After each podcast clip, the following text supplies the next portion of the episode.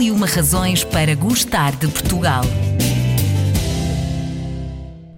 Razão número 2. A língua portuguesa.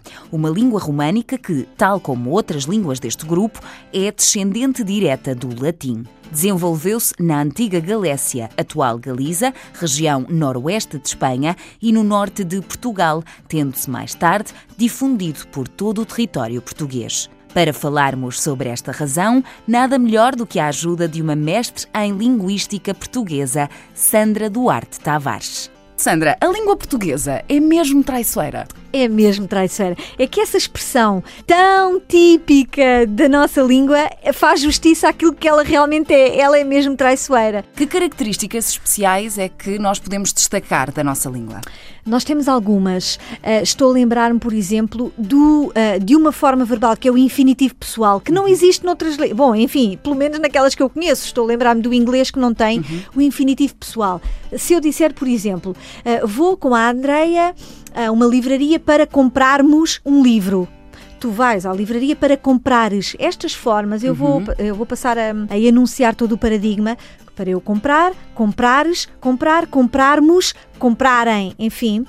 É um, trata-se do infinitivo pessoal e é tão, tão, tão característico do português. As outras línguas não têm. Isto é só um pequeno exemplo, mas nós temos tantas, tantas especificidades tão únicas que fazem da nossa língua, e eu passo a repetição, única, ser única. Temos eh, várias expressões, a propósito também desta, desta pergunta anterior, temos várias expressões eh, muito, muito nossas que não têm qualquer tradução noutro idioma. Quais são, de facto, as mais peculiares? As mais peculiares, olha, estou a lembrar-me de saudade, uhum. Eh, nós sabemos que pode ter como sinónimo nostalgia, o sentimento de falta, mas não há uma palavra que traduza ipsis verbis, o, o, o, significado, o valor semântico que, que, que está nessa palavra.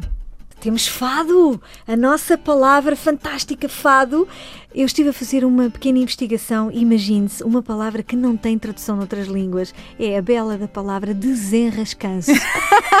que é uma atitude também típica portuguesa. Típica do português. Portanto, desenrascanço, imagine-se, não tem tradução. Qual é a maior palavra portuguesa? Maior palavra portuguesa. Vamos ver se eu consigo articular. Porque ela, imagine-se, ela tem 44 letras. Que medo! ah, medo! A palavra é, eu vou articulá-la, pronunciá-la muito pausadamente. Pneumultramicroscópico silico vulcano cuniose.